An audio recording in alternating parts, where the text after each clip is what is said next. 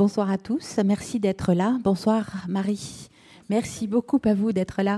Euh, pour Pas dormir, euh, le livre dont on va parler aujourd'hui, qui est votre, euh, votre actualité de, cette, de cette rentrée d'automne, votre 19e livre chez votre éditeur de toujours POL, je comptais avant, de, avant qu'on entre en scène. Et pas, pas, beaucoup de romans, plus de romans que, que d'essais, beaucoup plus de romans que d'essais. Ce livre-ci est un essai, mais on va, je ne sais pas si beaucoup d'entre vous l'ont lu, on verra au cours de la discussion que ce n'est pas un essai classique. C'est un essai qui relève tout à la fois de, de l'autobiographie, de la réflexion, de la méditation, de la, du récit intimiste, de la poésie. C'est un récit de la science, de la vie pratique, quasiment du développement personnel peut-être. En tout cas, c'est un livre. Euh, voilà, quand je dis un essai, c'est pour euh, pour faire euh, pour faire plus simple. C'est un livre hétérogène. Et qu'est-ce qui, je commence, Marie. Qu'est-ce qui qu'est-ce qui a été premier dans la décision d'écrire ce livre sur euh, sur l'insomnie Bon, évidemment, c'est l'insomnie. Euh, c'est mes 20 ans d'insomnie. C'est pourquoi est-ce que je ne dors pas? C'est très énigmatique.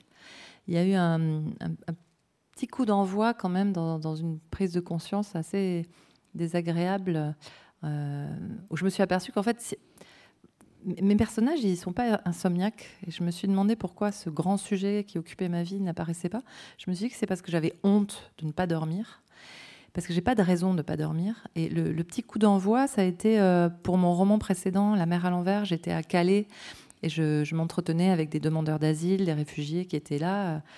Et euh, la jungle avait, ce qu'on appelait la jungle, avait été démantelée euh, peu de temps avant. Et il restait à peu près 800 personnes, euh, tous très jeunes, et ils dormaient.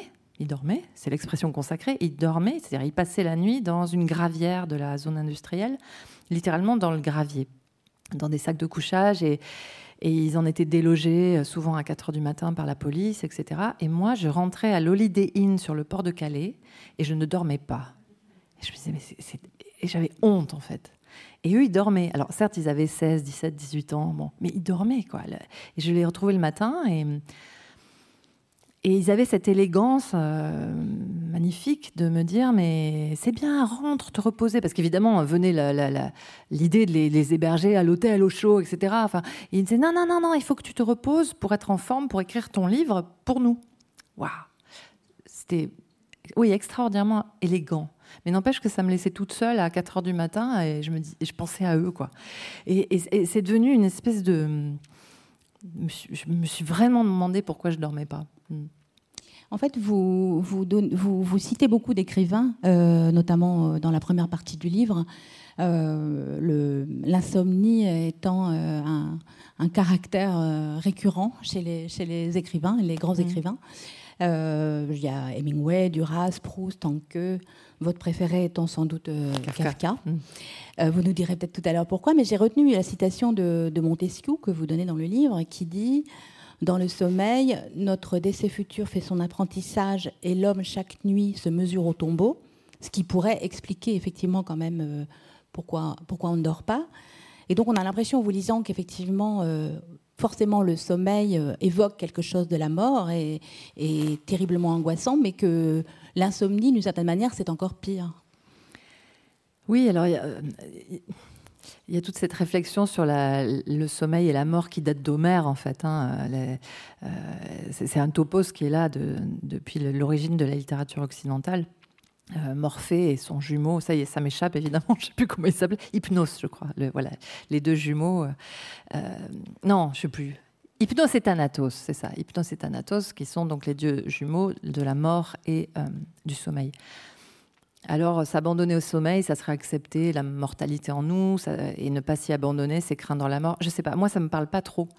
J'ai exploré toutes ces pistes, je les ai explorées sur, divers divans, je je les ai explorées beaucoup en lisant, parce qu'effectivement, à 4 heures du matin, euh, debout, à garde, en peignoir ou peut-être même pas devant ma bibliothèque. vous savez comment c'est quand on est obsédé par un sujet ou par quelque chose qui est autre chose qu'un sujet, enfin quelque chose qui est presque de l'ordre du corps. Quoi.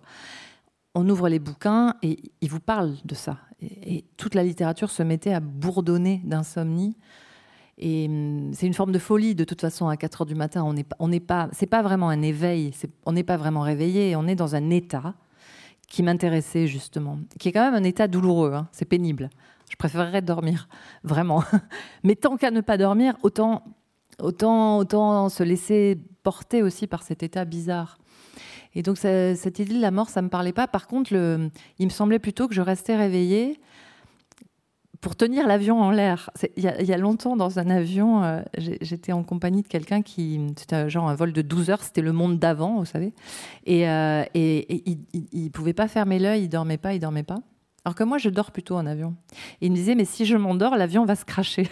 Parce qu'il il pense, il, le tenait en l'air. Et je comprends très bien ça. Et je crois que quand je ne dors pas, je tiens, alors pas, pas le monde en l'air, n'exagérons pas, mais la vie des gens que j'aime euh, en l'air. Enfin, je pense que si je m'endors, ma vigilance va faire qu'il va arriver un malheur. C'est presque de l'ordre du toc. Et, hum, et, ça a démarré avec les bébés, effectivement. Euh, il faut bien que je vois les choses en face. C'est à la naissance de mon premier enfant que j'ai perdu le sommeil. Normalement, on le retrouve. C'est normal de ne pas dormir avec un bébé. Les bébés, dormir comme un bébé, c'est complètement idiot cette phrase. Les bébés ne dorment jamais. Mais, normalement, on retrouve le sommeil quand l'enfant finit par trouver le sommeil. Et moi, je l'ai jamais retrouvé. Les deux bébés suivants ont aggravé la situation. Et alors là, le sommeil s'est perdu. Euh, j'ai l'impression qu'il s'est perdu comme un, comme un chat, quoi, comme, comme il y a cette idée que les bébés sont entrés et le sommeil est parti, comme, comme un chat qui s'en va vexé, voilà, que je m'occupe plus de lui en fait. Il y, a, cette idée. Euh, alors le livre est vraiment battu, bâti, battu sur des intuitions poétiques qui, qui sont à l'origine du livre. Il y avait des phrases comme ça. Et je me demandais ce qu'elles signifiaient. Ça, ça, s'est construit de façon comme ça, germinatoire, autour de quelques phrases. Des phrases et des, des images. Là, vous parlez mmh. de l'image du, l'image de, ce chat qui s'en, qui s'en va euh, quand on lui a pris sa place, hein, mhm. quand il estime qu'on lui a pris sa place. Peut-être que vous pouvez nous lire, euh, euh, je ne sais pas si vous voulez nous lire par exemple le, les, les, l'état d'angle ou autre oui, chose. Hein, oui, oui. L'état Parce qu'effectivement, c'est, on peut se dire que c'est du temps, c'est du temps gagné, le sommeil, l'absence de sommeil, mais, mais ce n'est pas du temps serein. C'est le chapitre looping que je vous invite à sauter d'ailleurs, parce que c'est un chapitre particulièrement délirant. C'est un chapitre réellement écrit à 4 heures du matin, en plusieurs fois évidemment. Dormir, faire confiance à la nuit, croire aux retrouvailles après le chahut des rêves. Mais la névrose, me disait Anne Dufour-Montel, c'est confondre aujourd'hui et demain. L'insomnie, c'est croire que je ne dors pas signifie je ne dormirai jamais. L'insomnie se nourrit de la peur de ne pas dormir. La certitude de l'épuisement épuise. Le cauchemar de la journée à vivre assombrit la nuit qui ne finira que sur le cauchemar de la journée à vivre. Tous ces loopings, oui, tous ces grands huit, se dévalent jusqu'au vertige, jusqu'au non-sens. La forme des nuits d'insomnie est celle d'un ruban de Mobius. Chaque face se parcourt sans fin, le ruban ne s'ouvre que sur lui-même. Je rêve que je rêve qu'on a tué mes insomnies, chante Barbara en 1975, suivie par une de ses héritières, la jeune Pomme, en 2017. Et moins je dors et plus je pense, et plus je pense et moins j'oublie, l'immense impasse, l'espace immense qui m'attend au fond de mon lit. C'est un, livre qui s'accompagne de petits dessins. Parce que comme c'est un livre euh, très germinatif, comme ça, je sais pas comment dire, il n'y a pas vraiment de plan. Enfin, il y a un plan, mais bon, on en parlera peut-être après. Je pense que je pense que je pense que je pense. Ici, ici, ici, une vis s'enfonce dans mon front. Maintenant, non, non, une scie me débite en morceaux du présent. On est tenu à l'être, tenu à l'être, écrit Lévinas. La vigilance est absolument vide d'objets. Elle est aussi anonyme que la nuit elle-même. Je ferme les guillemets de Lévinas. C'est un livre à lire euh, dans son lit, je crois, en fait. tout seul avec euh, les guillemets, les dessins. Les dessins me permettent de passer d'une idée à l'autre en faisant l'économie de, ce qu'on nous a appris à faire à l'école, les transitions qui sont toujours euh, infernales. Donc il n'y en a pas des transitions. Ça avance d'idée en idée, de dessin en dessin, et d'heure en heure aussi. Il n'y a pas de brèche où se fuir soi-même. Je suis je, et je voudrais tant être une autre, celle qui dort. Délestez-moi de ma conscience, l'atroce conscience de l'insomnie. L'insomnie est une des formes spiralées de l'angoisse. Dans la chambre sans fond, les murs palpitent, ils s'écartent et se rapprochent, ils perdent en pluie leurs molécules. Un nuage noir remplit l'air noir. Je respire les atomes des murs, je deviens ces atomes. La nuit se pulvérise et me broie. Je suis malaxé dans la pâte dont sont faits les trous noirs. Je me dissous dans l'antimatière de l'envers du monde. Peter Hanke. Parfois encore, je me réveille en sursaut la nuit, comme chassé du sommeil par une très légère poussée de l'intérieur, et retenant mon souffle, je me sens réellement me, putréfier d'horreur de seconde en seconde. L'air dans la pénombre est si immobile que toute chose me semble en perte d'équilibre et arrachées à leur soutien. Elles peuvent rôder un tout petit peu sans bruit, privées de centre de gravité. Elles vont bientôt tomber définitivement de partout et m'étouffer. Je crois qu'il y a eu une liaison dangereuse. Oui, oui. mais personne ne l'a entendu. Vous dites qu'il n'y a pas de, il a pas de plan. Euh, est-ce que, est que tel qu'on le lit là, le livre, il est il est tel que vous l'avez écrit ou est-ce qu'il est le fruit d'un montage, d'un assemblage de voilà d'éléments, de fragments euh Ça fait à peu près trois ans que je l'écris. Et hum, je l'ai écrit par, euh, par salve, par saut, par jet, par morceau. Hum, alors, si parmi vous, euh, certains ou certaines écrivent, vous savez que des fois ça marche ou on est content à la fin de la journée, et puis des fois c'est juste une phrase, et puis même celle-là on la jette. Donc ça a été comme ça pendant à peu près trois ans. Et j'avais des bouts partout. Et il y en avait quand même certains qui se suivaient, mais euh, il y a deux, il y a trois instants du livre hein, qui sont les animaux, la forêt et le Rwanda. Le Rwanda, je suis allée plusieurs fois, c'est un des dans ma géographie, c'est un endroit très important. Et, je ne savais pas très bien euh, quel rapport ils avaient avec le sommeil, au fond. Mais je savais qu'ils en avaient un. Et j'ai un peu bataillé pour trouver ce rapport et j'ai tout réécrit, je les ai déplacés, je les ai. on écrit comme ça aussi. Moi, j'écris beaucoup comme ça, en déplaçant beaucoup, en réécrivant. D'où. Euh, basta la transition. Quoi. Enfin, c'est pas du tout mon, truc, la transition. Je réécris plutôt que de faire une transition. Si je dois faire une transition, c'est que c'est pas bon, c'est que c'est pas juste. Voilà, il faut réécrire. Parce qu'en même temps, je trouve qu'il y a quand même à la lecture, euh, il y a un mouvement, je dirais, s'il y a pas Oui, il y a un mouvement, oui, j'espère en tout cas. Mm. Euh, Mais vous pouvez nous parler de, de, de ce, de ce mouvement euh, mon, mouvement, il est très, il est très intérieur ou peut-être disons maritime. C'est que quand ça devenait trop triste, il fallait que je rie. c'est toujours comme ça. Mes romans aussi, c'est toujours comme ça. Je, déteste euh, vous emmener et m'emmener dans un endroit où on pourrait pas sortir. Je suis très claustrophobe avec les, sentiments peut-être. Si je suis trop dans un sentiment, il faut qu'il y ait une, forme de, passage. Pendant des années, ça a été l'ironie. Mon premier roman de truisme est très très ironique. Il y a même une espèce de double ironie.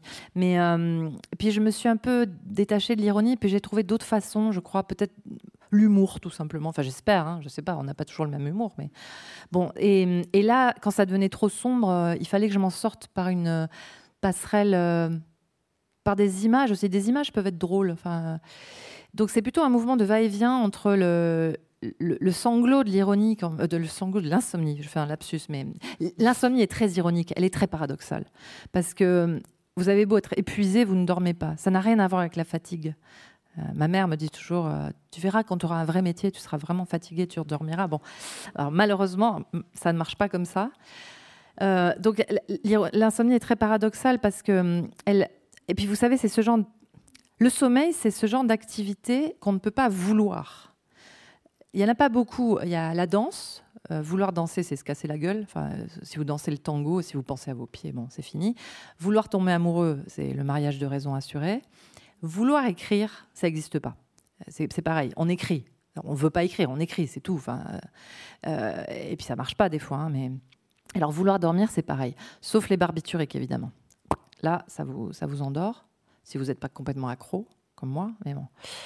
Donc, euh, donc voilà. Donc j'ai l'esprit d'escalier, c'est ce que je suis en train de faire là, et j'écris mes livres comme ça, et j'essaie de, de surfer sur des humeurs. C'est plutôt des humeurs comme plan. Ça y est, je retrouve euh, la question. D'où le, d'où la, la, enfin, les, paradoxes qui entourent euh, vos nuits, mmh. où effectivement, par moments, on a l'impression que voilà que l'insomnie, par exemple, est féconde et d'autres mm. moments où on a l'impression qu'au contraire, c'est vraiment euh, un moment où le cerveau tourne beaucoup, mais tourne un peu mm. à vide ou sur lui-même ou dans cette spirale de l'angoisse que vous lisiez tout à l'heure. Est-ce que c'est un moment tantôt fécond, mm. tantôt stérile? Ça dépend, ça dépend des nuits.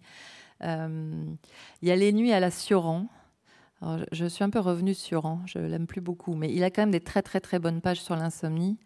Il a été insomniaque toute sa vie, gravement, euh, et il fait le lien entre l'insomnie et le suicide parce que, alors il affirme, hein, euh, il a un côté durace pour ça, il affirme, euh, seuls les insomniaques se suicident, voilà.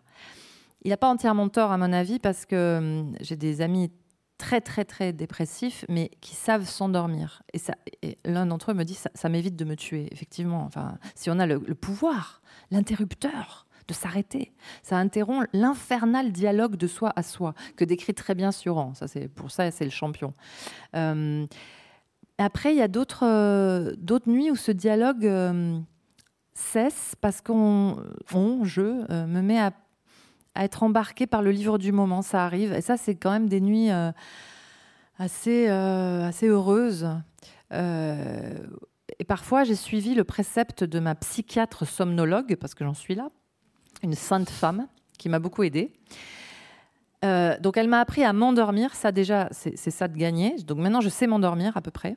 Mais je me réveille toujours, euh, en gros, 3-4 heures après. C'est ça le problème. Je me réveille. Et, moi, je ne sais pas dormir 3-4 heures. Quoi. Je ne suis pas une femme politique ou euh, je sais pas. Moi, j'ai besoin de dormir 7 heures. Quoi. Merci. Donc, euh, elle m'a dit, ben, quand, quand vous vous réveillez, votre journée commence. Jouez le jeu, essayez. Ça s'appelle la compression de sommeil.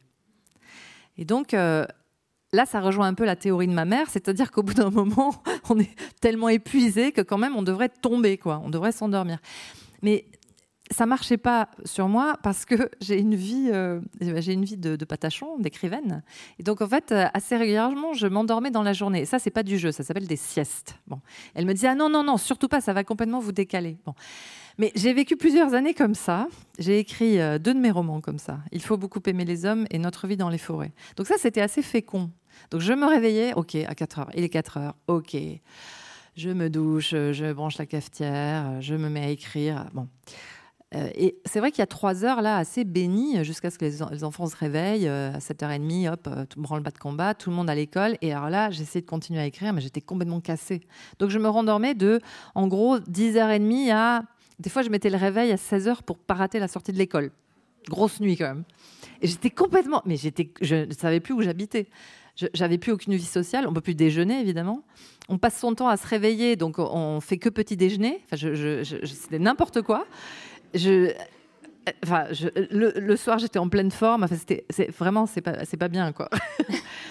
bon, donc j'ai arrêté de faire ça.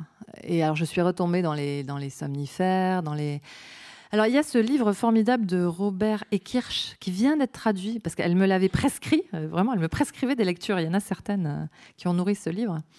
Euh, donc je l'ai lu euh, il y a plusieurs années en anglais. C'était c'est un livre sur la nuit et en particulier la nuit au Moyen Âge. Je ne sais plus comment il sous quel titre il est traduit en français. Robert Ekirch, La nuit, quelque chose. Alors lui, il décrivait euh, les nuits au Moyen Âge. C'était normal de se réveiller au milieu de la nuit parce qu'en général, il faisait froid, le feu s'était éteint, donc il fallait rallumer le feu. Tout le monde dormait dans le même lit. Et donc, me disait ma psychiatre, les gens se réveillaient, ils refaisaient à manger, ils s'occupaient des enfants, euh, ils, refaisaient l'amour, me disait-elle, j'étais très gênée. Et, après, ben voilà, ils se rendormaient. Et les nuits d'hiver, ça se passait comme ça. Aujourd'hui, on appelle ça le sommeil biphasique. Et euh, elle m'incitait à vivre comme ça. Mais je disais, mais euh, moi, je, le monde n'est absolument plus fait on n'est plus au Moyen Âge, quoi. Et, euh, mais c'était quand même une, hypothèse assez intéressante. Et après, c'est elle qui m'a fait lire euh, un autre formidable livre, euh, Le capitalisme à l'assaut du sommeil de Jonathan Crary, qui lui décrit comment la, connexion permanente, c'est même plus l'électricité là, c'est la connexion qui fait qu'on ne dort plus.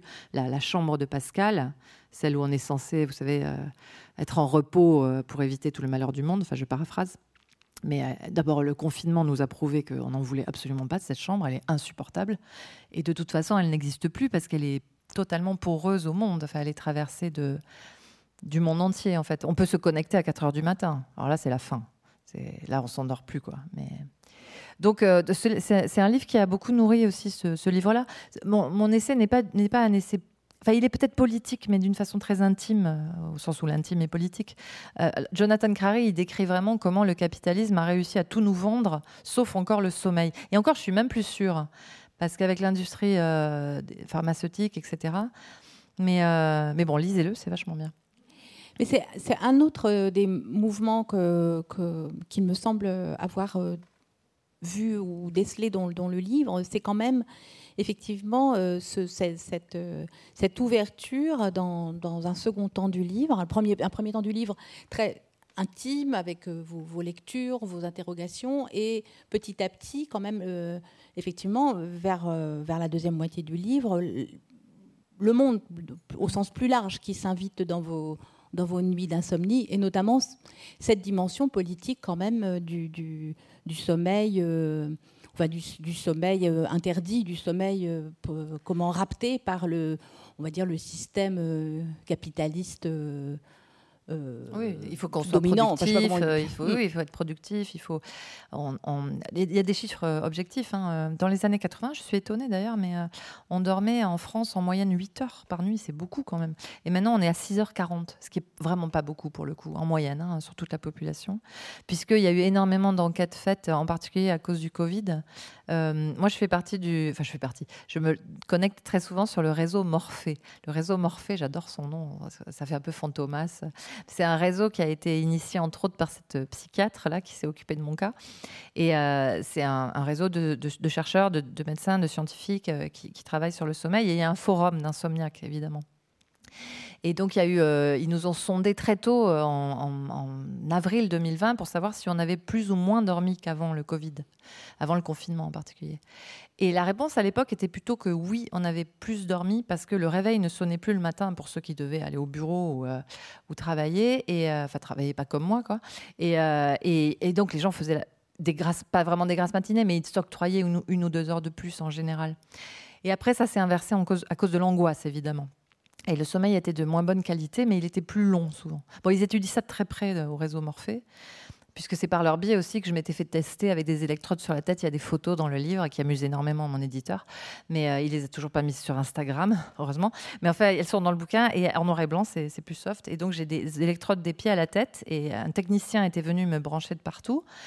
On peut le faire à l'hôpital public, mais il y avait deux ans d'attente à l'Hôtel Dieu à l'époque, donc j'étais passée par le privé. Donc il était venu me brancher de partout. Alors on se dit, euh, on va jamais dormir. Mais ma, psychiatre m'avait dit, vous faites comme d'habitude. Et à l'époque, c'est des phases de ma vie, je m'enfilais donc deux, trois verres de vin en général, voire plus, et un Stilnox. Alors, malheureusement, le Stilnox n'est plus aussi accessible qu'autrefois. C'est un somnifère assez fort. Et alors je lui avais dit, moi, j'étais là pour me soigner et puis pour me guérir de mes addictions aussi. Et elle m'avait dit, non, mais vous changez rien, vous faites tout comme avant et tout. Donc j'avais dormi. Et avec ce qu'ils avaient pu récupérer comme sommeil, le diagnostic était tombé et donc je suis hyper vigilante. Ce qui n'était pas vraiment une surprise, mais au moins il y avait un mot. Et, euh, il y avait un traitement éventuel, bon, qui est surtout comportemental en fait. Il hein, ne faut pas rêver. Hein. Enfin, déjà la camomille, ça n'a jamais fait dormir personne, à part les gens qui y dorment. Et, donc euh, bon, alors j'ai essayé de me débarrasser des somnifères, etc. Mais c'est vraiment pas évident et de l'alcool, bien entendu. Mais elle était, euh, on sentait qu'elle en avait vu d'autres. Elle s'appelle le docteur Royan Parola. Elle est clairement elle-même très insomniaque. Et, euh, et, ça me changeait en tout cas de, des généralistes bien intentionnés. Mais je sais pas si. Enfin, les généralistes, ça, ça s'améliore un peu, mais l'insomnie n'est toujours pas traitée comme une maladie, en fait, et comme une maladie très grave. Moi, j'ai beaucoup de compassion pour la, conductrice d'autocar scolaire il y a quelques années qui n'avait pas vu que la barrière SNCF était baissée. Et il y a eu plusieurs morts, c'était peut-être en 2017. Et dans les analyses de sang qu'elle a dû faire après pour l'enquête, il y avait du Stilnox dans son sang. Et j'avais beaucoup de, sympathie pour elle. Je ne la connais pas, hein, mais parce que, punaise, si je devais conduire un autocar le matin, ça serait l'enfer. quoi. Donc c'est vraiment enfin, une maladie sociale euh, qui n'est est pas, qui est pas encore traitée et prise en charge comme il faudrait. quoi. En même temps, c'est assez, beau ce, ce, terme d'hypervigilance. Oui, c'est très chic. Bah, ça, ça renvoie un peu à ce que vous disiez sur cette manière de. Voilà, si, si je reste pas réveillé, le monde va s'effondrer. Oui, oui, en tout cas, pas, pas, le monde, mais les gens que j'aime vont mourir. Oui, ça, c'est. D'ailleurs, oui, je touche du bois. Mais euh, oui, l'hypervigilance, c'est. Il y a toute une rêverie dans le livre sur l'hypervigilance et justement les avions dont je parlais tout à l'heure, parce que l'avion est un des rares cas où je m'endors. C'est assez spectaculaire, parce que euh, je suis prise en charge. Advienne que pourra, il y a un pilote aux commandes, et ce n'est pas moi. Et le reste du temps, effectivement, je pilote. Je pilote, je pilote. C'est un, de mes défauts. Et puis quand on, écrit, quand, on est écrivaine, ça devient un défaut professionnel. Quoi. Oui, évidemment, c'est moi qui pilote. Je, suis tout le temps aux, commandes de, ce que j'écris et mon inconscient. Et alors, je me bats avec mon inconscient. Enfin, tout le livre est un dialogue aussi avec ce que je ne maîtrise pas et que je voudrais maîtriser sûrement. Et, du coup, dans la nuit aussi, cet univers extraordinaire des rêves. Euh, les insomniaques rêvent beaucoup parce que on est en fait pas tant éveillé que dans la zone hypnagogique. Celui qui en parle le mieux, c'est Kafka dans son journal. En fait, c'est un journal d'exploration de, cette zone. Euh, une fois qu'on comprend ça, on comprend mieux de quoi il parle, parce que c'est un journal incroyablement déroutant, très difficile à lire, sauf si on se dit, en fait, il rêve, il rêve éveillé. quoi. Et, cette zone est très riche, elle est très féconde. En même temps, jamais aucun rêve ne m'a apporté un livre. Les livres s'adressent quand même à nous éveillés. Euh, les rêves sont trop confus, ils sont trop peut-être personnels pour le coup, trop donc c'est quand même une zone dont, j'aimerais bien en passer un jour. J'écrivais avant d'être insomniaque. Ça n'a pas un lien. Ça, oui, il y a beaucoup beaucoup d'écrivains insomniaques et puis c'est très chic comme ça. Léonard Cohen, il dit euh, euh, le seul recours de l'insomniaque rendu abruti de fatigue au milieu de la nuit, c'est de se croire supérieur aux autres. Alors, il y a Duras aussi, elle dit l'insomnie mène à la grande intelligence. Ok.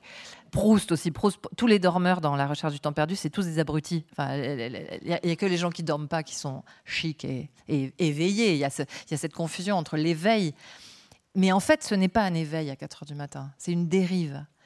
Alors, elle est riche et pas riche, quoi. Et, le plan s'en ressent. Enfin, en même temps, j'assume totalement cet aspect. Euh, j'ai envie de vous emmener quoi. C'est aussi un livre qu'il faut lire, euh, comme disait Deleuze, il faut le commencer au milieu, puis sauter des pages, et puis circuler. C'est fait pour ça. C'est un essai. Les romans c'est beaucoup plus difficile parce qu'il y a quand même un récit, alors qu'un essai c'est fait pour euh, se balader quoi. Et vous vouliez nous, lire euh, peut-être pour voir les, méthodes, quelques méthodes que vous avez tentées pour, pour sortir de, enfin pour dormir quoi, on va dire. Alors j'ai essayé, j'ai essayé, mais tous les trucs. Quoi. Oui, vous ne euh, pouvez pas toutes nous les lister. Non, il y a un chapitre assez épais sur ça. Alors, j'ai essayé la boîte morphée. L'innovation déconnectée qui va vous aider à retrouver le sommeil et à mieux dormir. C'est pour moi. Pour 79 euros, l'objet, envoyé depuis Aix-en-Provence, est beau, rond, en métal et bois de hêtre. Il y a une photo dans le livre. Hein et les voix douces qu'il aimait sont au bord de m'amener à la sensation sans nom. La sensation sans nom, c'est un autre chapitre. Je suis parfaitement détendue, mais alors la détente n'a rien à voir avec le sommeil. Ça, il faut le savoir. On peut être extrêmement détendu et ne pas dormir. Je sais parfaitement me détendre. Il ne faut pas m'énerver. je suis parfaitement détendue, dans le noir, sans onde ni écran, et le bois me parle. Mais déjà, des phrases se forment dans ma tête malgré la voix qui me recommande de me concentrer là sur mon orteil gauche. Le sentiment de vivre une expérience pour le livre que j'écris m'empêche de dormir. Déjà, j'écris mentalement ce paragraphe. Je suis au bord de me lever pour prendre des notes, d'autant que la jolie boîte ne contient pas moins de 210 exercices différents, comme une boîte de chocolat. J'essaie tous les exercices de cohérence cardiaque. Les fibres musculaires de mon cœur se détendent. Et quand je finis de tourner les grosses clés, je me sens merveilleusement bien et il est 4 heures du matin. J'ai essayé le chant de fleurs. Ça, c'est Laure Gourège, une écrivaine de chez POL, qui me l'a conseillé. Les endorphines, je lis le mode d'emploi, les endorphines agissent comme antidouleurs et relaxants puissants au même titre que la morphine, mais sont produites par votre propre cerveau. Détente profonde, douleur soulagée, sommeil amélioré, ne manquez pas l'expérience chant de fleurs. Ça aussi, c'est pour moi.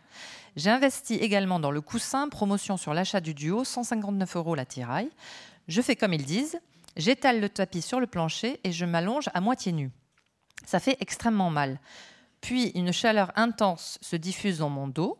Je me mets à flotter, avec le sentiment de rétrécir tant mes vieilles douleurs s'allègent. Je suis détendue, oui, ça dure une heure. Ma famille blasée me contourne.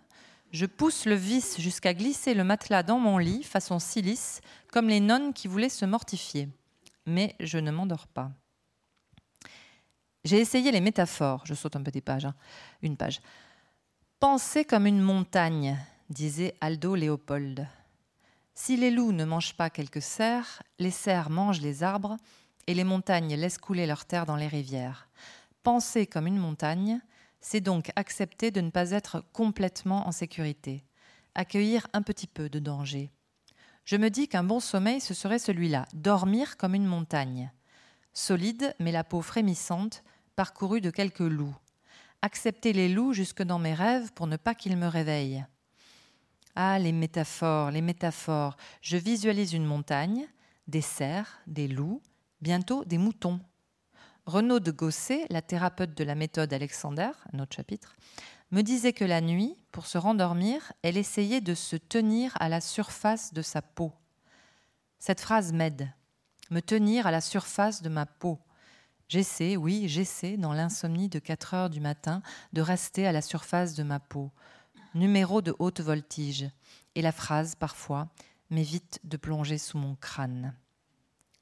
Et ensuite, je passe à Voyage autour de mon crâne, un livre merveilleux de Frigyes Karinti, qui était un grand écrivain hongrois qu'on lit pas assez, qui, euh, qui dit, allez, je lis, juste euh, ce petit passage, il aimerait tellement, pour s'endormir, identifier le point dans le mécanisme de l'imagination, en bas, quelque part dans le cervelet, le point d'où il serait possible d'engourdir le centre cérébral tout entier, de l'extraire de la réalité, tel le point d'appui d'Archimède soulevant le monde, arrêtant sa rotation.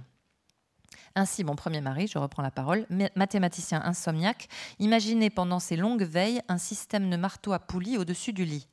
Le marteau se serait abattu exactement au milieu de son front, là où, espérait-il, gisait le centre de son sommeil inatteignable. Merci beaucoup, Marie. Euh, on est assez frappé aussi à la lecture par le fait que dans, ce, dans, ce, cet essai, récit, euh, euh, on retrouve des, des, motifs et des thèmes que, vos lecteurs, les lecteurs notamment de vos romans, ont l'habitude de, vous voir engagés dans vos livres. Effectivement, je pense notamment à la maternité. quand, vous, quand vous parlez de la, jungle de Calais et de ces jeunes gens qui, dormaient ou ne dormaient pas. On, retrouve, euh, enfin voilà, c'était déjà présent dans La mer à l'envers, on, retrouve des, réflexions. Euh, il y a évidemment la présence des fantômes quand vous êtes dans cette zone entre, entre sommeil et éveil et qui vous, qui vous, rapproche, enfin, qui vous rapproche ou qui vous fait voir Kafka comme un, comme un frère en, insomnie voilà, il y, y, a pas mal de thèmes qui, qui sont le, côté hanté, effectivement, les fantômes. Il y a beaucoup de thèmes qui, on vous reconnaît, quoi. Mm. Bon, d'abord, c'est vraiment euh, autobiographique et c'est une forme d'autoportrait en insomniaque, effectivement. C'est aussi, je m'en, rendais compte en discutant avec vous dans la loge, c'est aussi effectivement une sorte de bilan. Euh, ça va bientôt faire 20 livres, ça fait 25 ans euh, que je suis publiée, ça fait très très très très longtemps que j'écris. Il y a une forme de bilan, de où effectivement, là, je, actuellement, j'ai trois romans en tête. C'est des romans. Là, j'ai vraiment envie de renouer avec le roman, mais je ne sais pas vers lequel partir. J'écris des bouts pour voir. Je, je reviens. Je... Et c'est pas grave. Enfin, je, prends le temps qu'il faut de toute façon, mais euh, euh, je, sens une sorte de plateau. Voilà, il y a un plateau qui est intéressant, qui est très angoissant aussi, hein, mais où tout pourrait s'arrêter aussi. Hein, on ne sait jamais, mais euh, il y, y, a un plateau et, et je suis contente d'avoir écrit ce livre parce qu'il a quelque chose de reposant. je ne m'endors pas mieux, mais c'est reposant d'avoir euh, mis la somme de, mes obsessions, pour dire un mot un peu idiot, mais de. Il y a les animaux aussi, il y a la forêt, il y a la mer, bien sûr. Il y a, le Pays basque. Euh, et curieusement, tout ça a à voir avec le sommeil ou le non-sommeil. Euh, parce que j'explore aussi comment mes ancêtres ou mes, les arrière-grands-parents, les quelques que j'ai pu connaître, dormaient ou ne dormaient pas, sachant que des deux côtés de la famille, c'était tous des prolétaires euh, liés au milieu au métier de la mer. Et euh, il y avait ceux qui dormaient et ceux qui ne dormaient pas. Alors j'essaie d'y trouver une logique, mais il y en a pas. Il y a vraiment une énigme. De même, certaines personnes qui ont vécu des grands traumatismes, il y a deux accès. Il y a euh, l'absence de sommeil, l'intrusion, comme on appelle, hein, les scènes qui reviennent, y compris dans des cauchemars qui vous réveillent. Mais il y a aussi ceux qui se réfugient dans le sommeil et qui ont là un sommeil d'absence, quoi, un sommeil. Euh, et apparemment, en psychiatrie, c'est quand même préférable parce que le cerveau et le corps se reposent, quoi. Même si, oui, peut-être il dort trop, etc. Mais il y a quand même un repos qui vient. L'insomnie, ça rend fou, euh, vraiment. Euh, donc, euh, le, personnage d'insomniaque le plus proche de moi, à part mes deux maris successifs, qui sont tous les deux insomniaques, je vis pas en même temps avec les deux, hein, mais, ils étaient, sont insomniaques les deux. Euh, mais mon père, mon père, lui, il était réveillé toutes les nuits parce qu'il était chargé de l'entretien des fonderies de Mousserolles. De Mousserolles. Je sais plus dire les hauts à cause de Mousserolles, à Bayonne. à Bayonne. Donc, et, et, toute la nuit, enfin toutes les nuits, moi je me rappelle, j'ai des souvenirs d'enfance où le téléphone fixe à l'époque sonnait, dring, dring. Il était 2 heures, 3 heures, 4 heures, 5 heures. Les machines tombaient en panne et la coulée de fond s'arrêtait. Et c'était lui qui était chargé de les remettre en, route avec son équipe, bien sûr. Et, cet homme. Son sommeil s'est cassé, vraiment. C'est une maladie du travail, quoi. Et, euh, il fumait euh, d'autant plus, et il buvait d'autant plus, etc. C'est quelqu'un qui a, été attaqué à l'endroit de, l'intime, à l'endroit du sommeil. C'est pour ça que le livre de Jonathan Crary me parle autant et euh, la coulée de fonte, la coulée de fonte était plus forte que le sommeil de mon père, quoi. Et, et moi, à l'époque, je dormais. Et j'ai dormi très tard, jusqu'à 32 ans. J'ai vraiment très bien dormi, malgré des aléas, malgré, je sais pas moi, des, des, concours à passer, ce genre de choses, des trains à prendre. C'est normal de pas dormir avant un train qui est trop tôt, etc. Mais je dormais. Et puis ça, c'est le sommeil est parti dans la forêt. C'est une autre de mes métaphores. Le, livre est, hum, c'est beaucoup fondé, euh, comme il y a une musique dans le livre hein, qui est autour d'une phrase qui est venue très tôt, c'était euh, l'insomnie augmente à mesure qu'on déboise. L'insomnie augmente à mesure qu'on déboise. C'est un alexandrin d'ailleurs, parce que c'est ma culture. C'est le petit train là. L'insomnie augmente à mesure qu'on déboise. Alors ça, ça ne veut rien dire et en même temps, oui, il y avait, il y a une intuition euh, et après, il y a eu le Covid, et tout le monde sait qu'il est sorti de la forêt, en gros. Hein. Euh, on a empiété sur le territoire des forêts, des animaux sauvages, et, le sida est probablement sorti des forêts, Ebola est sorti des forêts. Et le Covid aussi. Euh, et alors, on a accusé le pangolin. Maintenant, on sait que c'est pas lui. Mais il y a des pages sur le pangolin, l'animal le plus braconné du monde pour ses écailles, le malheureux. Elles sont soi-disant, elles redressent les virilités défaillantes. Qu'est-ce que la planète a morflé quand même, hein, avec les pénis défaillants. Et euh, on pourrait tout réécrire. Euh, bref, avec cette image. Et, euh, donc, le pangolin. Le livre est traversé par mes, mes voyages du monde d'avant, parce que j'ai moi aussi évidemment remis en cause mon rapport à l'avion même si c'est un des rares endroits où je dors, mais c'est un peu luxueux quand même. Et hum, le train, ça marche moins bien, je sais pas pourquoi. Mais bon, l'insomnie augmente à mesure qu'on déboise. Il y a, cette idée, mais qui est finalement assez partagée. Je crois que, que les forêts brûlent et qu'on dort moins. On dort moins. Alors là, c'est l'insomnie liée à une culpabilité, à, il y a ce, cliché aussi, ce topos qui dit que quand on a la conscience tranquille, on dort bien. C'est très partagé chez les footballeurs. J'ai collectionné comme ça des phrases de footballeurs. Il y a, euh, euh, l'entraîneur, comment il s'appelle, Michel, qui disait euh, Moi, je dors bien, je dors très bien. c'est parce qu'on l'accusait de mal entraîner ses joueurs, ou je sais pas quoi, mais il dormait bien. Il y a des tas de joueurs comme ça. Euh, je ne vais pas les retrouver, mais il y a toute une collection. Vous pouvez trouver ça au début du livre. qui dit Je dors bien, j'ai la conscience tranquille. Alors je me disais ben, Je ne dois pas avoir la conscience tranquille. Il y, a quelque chose qui me taraude, j'ai mal fait quelque chose. Mais non, je pense que c'est juste parce que, euh, parce que la nuit, quand je dors, le peu que je dors, euh, on continue d'abattre les animaux sauvages et les animaux tout court, et les forêts continuent de brûler. Il y a quand même ça qui nous, qui nous mine, quoi, qui nous et je crois que c'est pour ça qu'on dort moins bien et ça va avec notre connexion frénétique. Évidemment, là, je, me mets à dire des, platitudes, mais elles sont, c'est pas parce qu'elles sont plates qu'elles sont pas vraies euh, quelque part. Et donc on, est amené à disparaître et à moins dormir. Peut-être que sapiens sapiens, les derniers, peut-être qu'ils dormiront plus du tout en fait. Je me dis ça. Ça va aller comme peau de chagrin comme ça.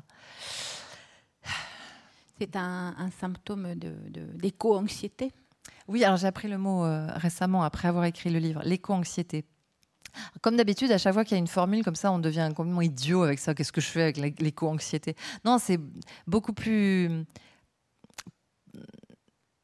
profond ou triste ou beau peut-être que ça. Je sais pas. C'est euh, euh, on porte le deuil de, tous ces animaux, je crois. La, première à avoir osé le dire, c'était, euh, aidez-moi, le silence des bêtes, Elisabeth de Fontenay. Elisabeth de Fontenay, dans les années 90, ça devait être en 97, elle a écrit ce livre, Le silence des bêtes. Et je me rappelle, j'étais en thèse à l'époque, c'est datable dans ma vie, j'avais fait normal sup avant, et je, lui avais su gré d'oser écrire ce livre, d'oser écrire sur la souffrance animale, sur euh, elle osait comparer les abattoirs et les camps de concentration. C'était complètement indicible à l'époque, et on n'avait pas encore lu euh, les écrits de ah, je perds mes mots parce que j'ai pas bien dormi, mais de Rudolf, euh, comment il s'appelle De Singer. c'est quoi son prénom Édouard Non, non, c'est pas Édouard. Igor? Bon, Peter Singer, merci, on va y arriver à nous tous, qui écrit sur le végétarisme très tôt, dès les années 60. Euh, et il dit euh, Pour les animaux, c'est un éternel treblinka. Il ose dire ça, quoi. Et Elisabeth de Fontenay, en France, elle dit des choses comme ça. Tout le monde lui tombe dessus, etc. Et je me disais, je sortais de Normal Sup. Et à Normal Sup, j'avais essayé de, créer un petit mouvement hein, parmi les élèves pour euh, bah, sauver les baleines. Et, tout le monde me voyait, mais vraiment comme la greluche de service, vraiment, mais comme la cruche, quoi. À l'époque, dans, le milieu étudiant normalien, pour le coup, euh, seul l'humain comptait. Euh, seuls les rapports sociaux, les rapports économiques, la violence faite aux humains comptaient. Alors, parler des animaux, des autres animaux, comme dit euh, Baptiste Morisot, parce que nous sommes des animaux, c'était abscon, c'était niais, c'était Brigitte Bardot, c'était débile. Je suis quand même, il y a quelque chose qui va mieux dans notre prise de conscience, nous les sapiens sapiens, sur le fait qu'on est parmi les autres animaux, qu'on est des êtres vivants sur cette planète, etc. Et euh, voilà, l'éco-anxiété. Alors, on va se débarrasser du problème avec l'étiquette, quoi, éco-anxiété. Donc, ça ne me va pas, ces formules-là. Il faut penser tout ça. Et on est très nombreux maintenant à, le penser. Ça, c'est un grand progrès. Et on n'en dort pas mieux. Mais bon. Et puis, il y a le sommeil des bêtes, bien sûr. Euh, moi, j'ai bah écrit ce livre avec ma chienne Odette. On la voit beaucoup. enfin, vous l'observez beaucoup. Ah bah, y aurait... Vous me la montrez euh, en deux, images aussi. mes deux éditeurs, qui sont peut-être moins sentimentaux que moi avec les animaux, m'ont interdit de mettre plus que deux photos d'Odette. Mais il y a quand même deux photos d'Odette. Et Odette, vous connaissez les chiens, vous connaissez les chats. Euh, euh, quand le monde ne les requiert pas, ils s'endorment. Il ou elle. Et Odette, quand, quand elle n'est pas requise par le monde, elle s'endort, elle somnole, elle rêve, ses pattes s'agitent, etc. Et c'est très, c'est incroyablement reposant. Ça, ça, vaut une sieste de la contempler. Et, hum, ils ont quelque chose à nous dire de, leur façon d'habiter le monde, qui est très éloignée de la nôtre et en même temps qui concerne notre corps et notre âme sûrement. Donc, euh, mais on y revient. Il y a un dialogue avec les autres animaux qui se fait, y compris par le biais du sommeil ou du non-sommeil. Dormir comme un loup. Les loups, en bonne santé, dorment très peu. Mais ils dorment quand même. voilà, c'est intéressant le sommeil des animaux. Comment Il y a un très beau passage sur euh, la troisième paupière euh, de l'animal. Hmm. La, la, paupière nictitante. J'ai appris ce mot sur Wikipédia. J'ignorais qu'ils avaient trois paupières. Hmm. Les chiens, ils ont trois paupières, comme les lézards, comme les otaries. Mais on, sait, les, les, otaries, on comprend pourquoi elles ont trois paupières. C'est parce qu'elles voient sous l'eau et la troisième paupière les protège. C'est pas du tout une paupière du sommeil. Mais chez les chiens, c'est vraiment la paupière du rêve. Parce que, hop, leur œil se couvre par cette troisième paupière qui est donc euh, horizontale, et ils se mettent à rêver dessous. C'est, cet œil à demi clos là devient un lieu assez poétique en fait, euh, voilà, qui permet de rêver éveillé aussi. Mm. Vous voulez pas le lire si le vous voulez, La troisième paupière, j'aime beaucoup cette page-là. La troisième paupière me sauverait, me dis-je. Mes doubles paupières n'y suffisent pas. Sous ses paupières closes, l'œil insomniaque ne dort pas. Il voit du noir. Il voit du rouge si la lumière est vive, de l'orange si la lumière est douce. Il voit des ombres et des vénules. Il voit des féeries cérébrales, écrivait Colette, grande spécialiste en insomnie et en animaux. La sagesse populaire dit qu'avec la fatigue, on n'a plus les yeux en face des trous. Nos yeux ont roulé sous un autre crâne. Ils sont allés voir ailleurs, chez un ou une qui dormirait, sous d'autres paupières comme sous d'autres cieux. Pourquoi pas chez un autre animal, chez un chien, chez un chat, chez un lièvre? Sous mes yeux dotés de troisième paupière, je muterais. À quelle forme de rêve saurais-je me livrer? Quelle forme animale m'autoriserait à laisser derrière moi mon identité insomniaque, à muer de ma peau sans sommeil? Mon enfant dort les yeux ouverts comme les lièvres. Mi niño duerme con los ojos abiertos como las. C'est une berceuse populaire andalouse, ancienne, que me chantait ma mère. Bon, j'arrête là. J'aime beaucoup ce passage parce qu'il dit quelque chose assez bien dans tout le livre de la façon dont justement dont vous passez d'une idée ou d'une image à une autre. Euh, pas par, enfin, on a l'impression que la rêverie euh, joue aussi euh, dans, dans la matière de ce livre beaucoup. La rêverie sans sommeil, mais la rêverie éveillée. Ou... Oui, c'est ce, que j'ai voulu vraiment accepter en écrivant le livre, en lâchant l'affaire des, plans en trois parties ou en douze. Ou... C'est d'accepter la, rêverie et, la zone hypnagogique, de, l'explorer. Et beaucoup porté par le cinéma aussi. Je cite beaucoup de livres, et pas mal de peintres, mais aussi quelques films. Et il y a ce film sublime de Tarkovsky, Stalker, où il a, c'est un film près de Tchernobyl, incroyable, complètement visionnaire, où ça date de 86 en, en Union soviétique, donc il l'a tourné. Et le guide, le stalker, amène deux chercheurs de, vers la zone qui a été probablement irradiée.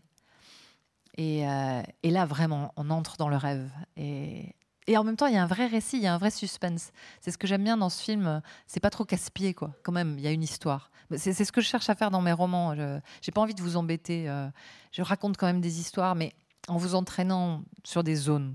Voilà. Et, euh. C'est pareil dans l'essai.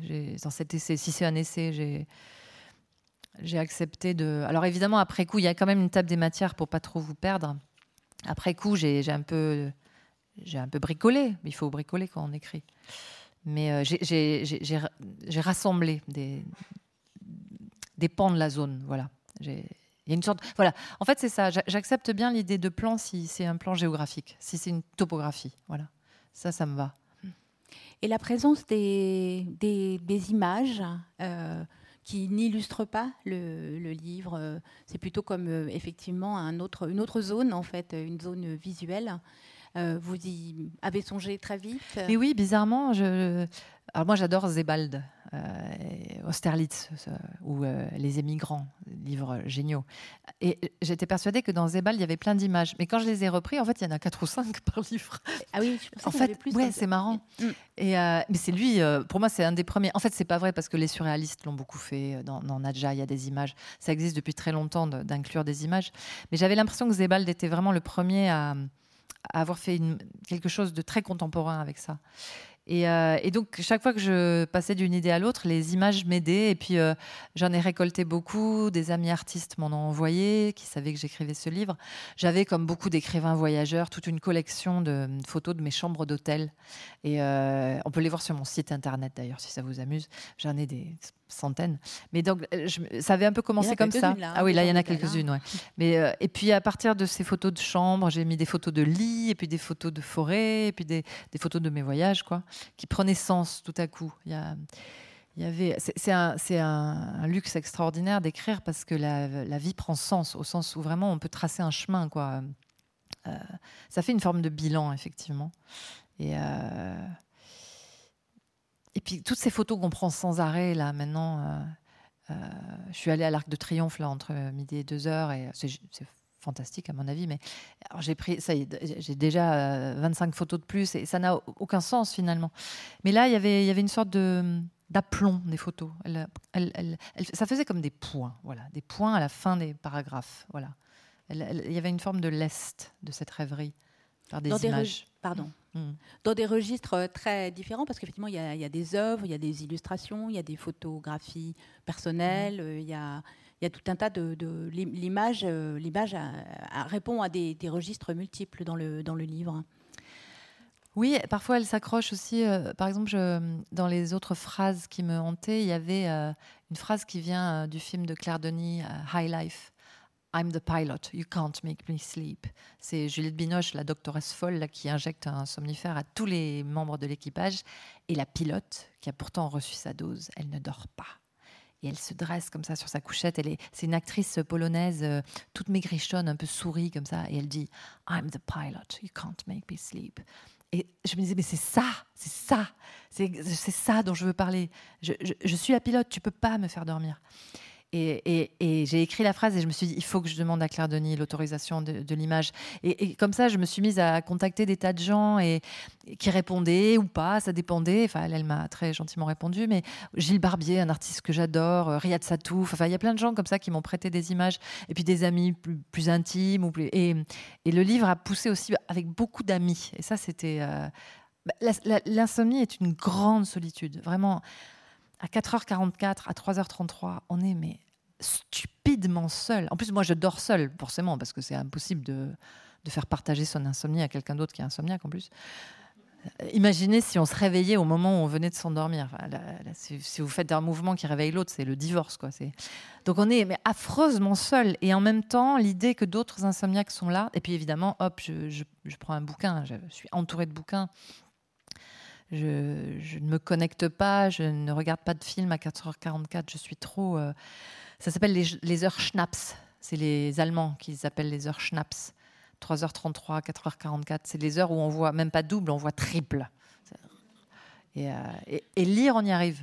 vous m'avez dit que vous dormiez. Euh, oui, moi je dors, donc je ne me rends pas compte. je suis désolée. Je suis désolée. Mais moi, la nuit, je, la nuit je, je, mange, je prends des trains à travers la plaine. Il y a cette chanson géniale de Bachung. Mais la nuit aussi, je, je prends des livres à travers la plaine et il m'accompagne, évidemment. Heureusement, hein, heureusement. Et Kafka, en particulier, enfin Kafka parmi, parmi tous ceux que vous citez, par, à cause de cette, euh, cette zone dont je, n'arrive même pas à. Hypnagogique, ouais. bon, Kafka euh, m'accompagne depuis très très longtemps. À force hein, d'écrire, il n'y a plus personne qui m'intimide, sauf Kafka. Kafka, je comprends pas comment il a fait. Proust, je vois, il, a des trucs, il a des ficelles, il a un chantier, des fois c'est pas fini.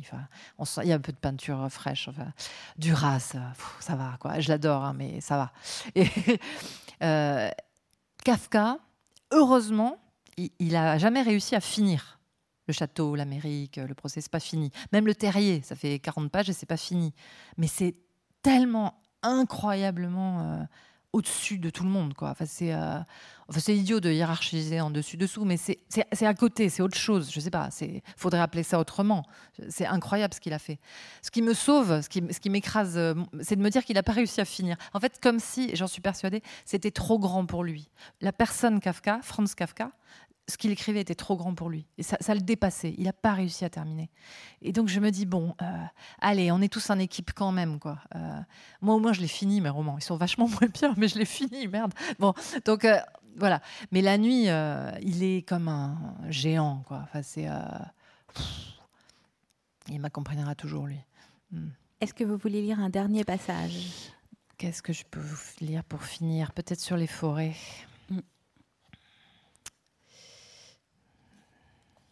Oui.